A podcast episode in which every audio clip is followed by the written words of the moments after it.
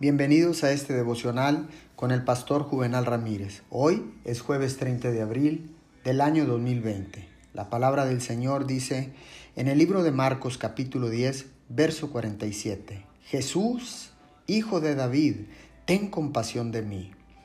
Las promesas de Dios para todos los pecadores son las mismas. Las promesas de Dios se cumplen cuando un pecador se arrepiente y pide perdón a Dios el pecador se arrepiente y recibe misericordia, porque su oración está fundada en la promesa de que si confesamos con nuestra boca nuestros pecados, Dios nos perdonará y nos limpiará. El arrepentido que busca a Dios obtiene perdón porque hay una promesa definida de misericordia para todo aquel que busca el rostro del Señor.